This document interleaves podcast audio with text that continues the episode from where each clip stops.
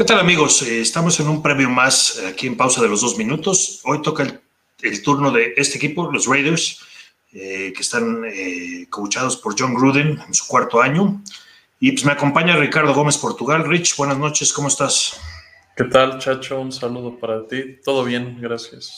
Pues bueno, los Raiders, que fue un equipo muy interesante el año pasado, donde dieron muy buenos juegos y pues se quedaron ahí en un 8-8 muy mediocre, ¿no? En una división que pues este año pinta para estar complicada, mi querido Rich, con eh, pues el desarrollo ahí de, de, los Chargers y de Justin Herbert y creo que Kansas City sigue siendo eh, pues el equipo más definitivo en la división, ¿no? Eh, ¿cómo, ¿cómo, ves este año para los, para los Raiders?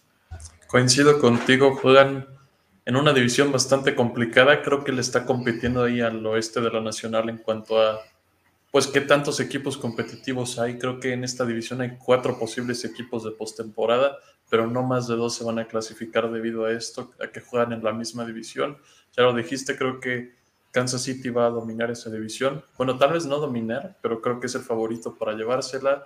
Eh, los cargadores y los broncos creo que van a estar peleando por el tercer y cuarto lugar yo sí veo a los Raiders en el segundo lugar de la división, pero no sé si les alcance para clasificar a la postemporada y si lo hacen, yo esperaría que fuera como comodines.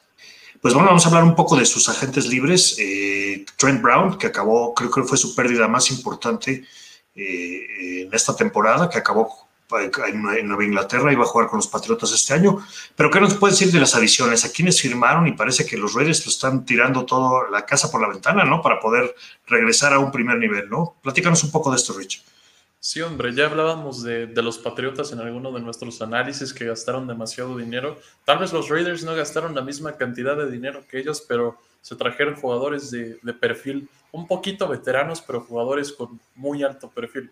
Por ejemplo, Yannick Ngakwe, quien no es tan veterano, tiene apenas 26 años de edad, que ha cambiado de equipo últimamente demasiado. Desde Jacksonville se fue a, a Minnesota, después se fue a Baltimore en la misma temporada, entonces es un jugador que constantemente cambia de equipo. Tuvo por ahí algunos problemas con la gerencia de Jacksonville. Es un buen edge que me gusta mucho como complemento para Max Crosby y Cleveland Ferrell.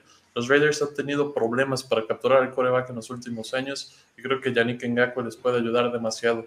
También se trajeron a Casey Hayward, este esquinero ya muy veterano proveniente de los cargadores que tuvo muy buenas temporadas ahí en Los Ángeles. Creo que él va a ser su primer esquinero.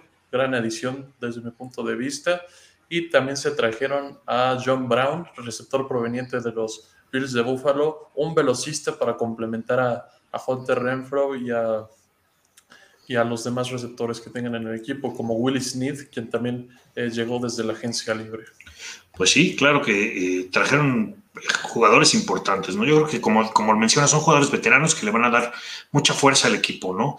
Este, y bueno, pues ya hablamos un poco de los veteranos, vamos a hablar de los novatos, ¿no? Los que vienen. ¿Cómo viste el draft de este equipo?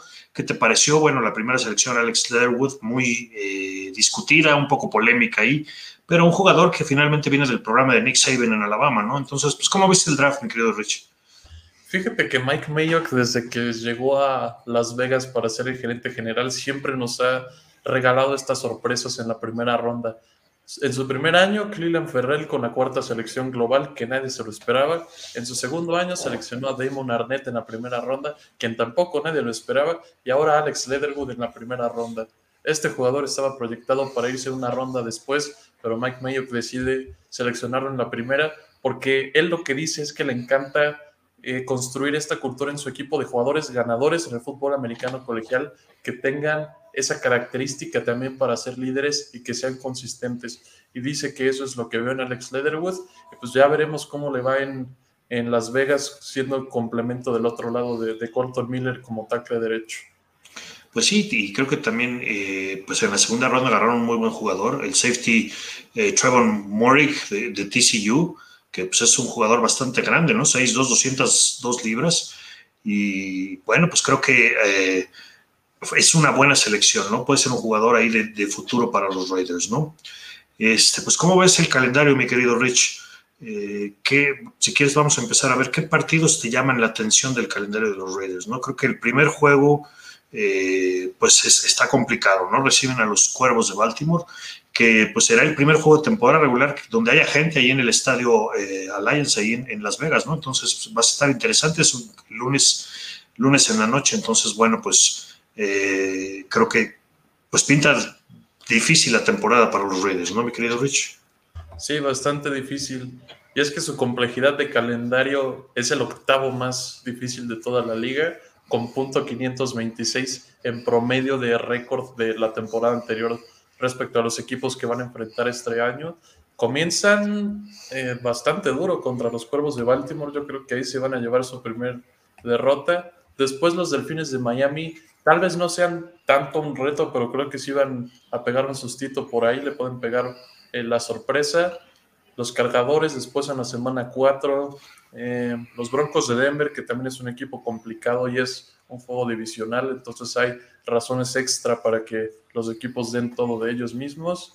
Y Kansas City otra vez, ya sabemos que los ven dos veces por año. También Cleveland es un equipo que va a estar muy complicado. Creo que el cierre de los Raiders está muy fuerte en las últimas cuatro semanas. Tienen a los cargadores en la última semana, Indianapolis en la 17, Broncos en la 16, Cleveland en la 15, los jefes en la 14 y en la 13 Fútbol Team. Está brutal el cierre para los Raiders. Pues sí, y bueno, ¿qué, equipos recomiendas para, eh, qué jugadores del equipo recomiendas para nuestros eh, seguidores? ¿Qué, ¿A quién hay que seguir, no? Desde luego el quarterback Derek Carr, pero algún otro por ahí que, que pudiéramos decir, pues estas son la base del equipo, ¿no? Yo diría que ofensivamente podríamos seguir mucho a Josh Jacobs, pero evidentemente la gran estrella y el, arma principal a la ofensiva es su ala cerrada Darren Waller, quien ha tenido demasiado progreso después de transformarse de receptor a ala cerrada. En Las Vegas ha tenido dos excelentes temporadas los últimos años y defensivamente me gusta, incluso Yannick Ngakwe, su adición en agencia libre, me gusta demasiado. Max Crosby también es un edge bastante joven, quien no es de élite, pero sí es eh, cumplidor y te puede dar ocho o nueve capturas por temporada. Cleveland Ferrell ya entra en su tercer año en la liga, fue una selección de primera ronda. Creo que también será interesante lo que él pueda hacer. Casey Hayward fue la adquisición en el perímetro por la agencia libre, que creo que va a ser su esquinero titular. Y el novato que ya mencionaste, Trayvon Murray, creo que puede ser un jugador de impacto. Claro, yo creo que Josh Jacobs puede tener muy buen año y Waller, que es una verdadera bestia, ¿no? O sea, si lo vemos jugar, creo que ese muchacho no ha llegado a su potencial. Dices, el cambio de, receptor a la cerrada es complicado, pero, pero en verdad eh, creo que lo ha hecho muy bien y esperemos que tenga una excelente temporada, ¿no? Y vamos a ver a Derek Carr, ¿no? Que pues bueno, tiene muchas armas y puede dar una muy buena temporada, ¿no? ¿Qué te parece, mi querido Rich, si vamos, eh, antes de nosotros dar nuestros pronósticos, vamos con, con todos nuestros colaboradores de pausa de los dos minutos, ¿no? Los Raiders son un equipo que parece repetir la historia. Por momentos ilusionan a sus aficionados y por otros los terminan decepcionando. Por eso yo les voy a dar una marca de 8 victorias y 9 derrotas. Estarán cerca de meterse a playoffs, sin embargo, como la temporada pasada, terminarán por caerse en las últimas semanas y se despedirán de toda posibilidad. Las Vegas Raiders no creo que lleguen a playoffs, se van a quedar con una marca de 8 y 9 eh, Derek Carr no, no lo veo bien desde esa lesión del 2016. Defensivamente traen nombres importantes, entre comillas, porque no dan el ancho. Entonces no, no los veo calificando a playoffs y metería presión a Gruden, eso sí, porque gastar 40 millones en cuatro años y no calificar a playoffs, ya eso es algo de muy, muy, muy alarmante por parte de los Raiders. Los Raiders de Las Vegas. Los veo con un récord de 8-9. Es un récord, es un año fundamental para los Raiders, ya que van a tener gente en su estadio, en su nuevo estadio, por primera, por primera vez van a tener gente, va a ser una aduana difícil.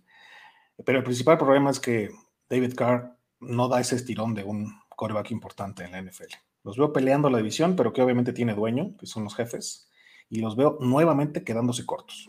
Los Raiders no van a alcanzar más que 7-10 en su temporada. Van a tener un buen comienzo como el año pasado, pero después se van a desinflar ¿Qué es lo que siempre hacen? Hay que recordar que perdieron cinco de sus últimos siete juegos la temporada pasada. Fueron la octava peor defensiva en yardas permitidas y la reconstruyeron.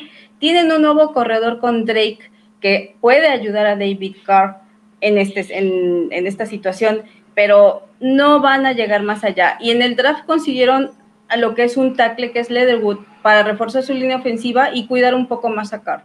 Esto es el sinónimo de los Raiders, castigos tras castigos en jugadas importantes. El equipo de los malosos va a terminar con marca de 6 ganados, 11 perdidos en la temporada. Va a ser un fracaso sin duda alguna para John Gruden y quizás sea su última temporada ahí, al menos que quiera garantizarles 60 millones de dólares Mark Davis por años que no se ve por dónde. A pesar de que el equipo se reforzó bastante, van a dar pelea, pero no les va a alcanzar esta temporada. Denver y los Chargers mejoraron muchísimo más que ellos. Las Vegas Raiders van a terminar con un récord de 10 ganados y 7 perdidos. Es un, equipo que fue de menos a más la temporada pasada. Eh, tiene un gran cuerpo de, receptores en esa ofensiva y la defensa también ha mejorado muchísimo. Es una división muy peleada en la que se encuentran, sin embargo ya sabemos que le pueden pegar hasta los campeones. Por esa razón les voy a dar 10 juegos ganados y 7 perdidos. Pues bueno, eh, muy mezclados ¿no? los, los picks aquí con, con nuestros compañeros de pausa. Eh, pues, ¿cómo ves a los Raiders tú, mi querido Rich? Eh, ¿qué, qué, qué, crees que vayan a hacer este año y dónde, dónde van a parar su temporada? Tienen un calendario complicado, eso no te lo voy a negar. Y eso le añades que juegan en una de las divisiones más competitivas de toda la liga. Podrías pensar que no clasifiquen incluso a los playoffs y que terminen con un récord perdedor, pero a mi parecer este equipo va a progresar demasiado esta temporada. El año pasado ya mostraron bastantes chispazos, le, le, pegaron a Kansas City en su casa, cerraron muy mal la temporada, pero empezaron muy bien.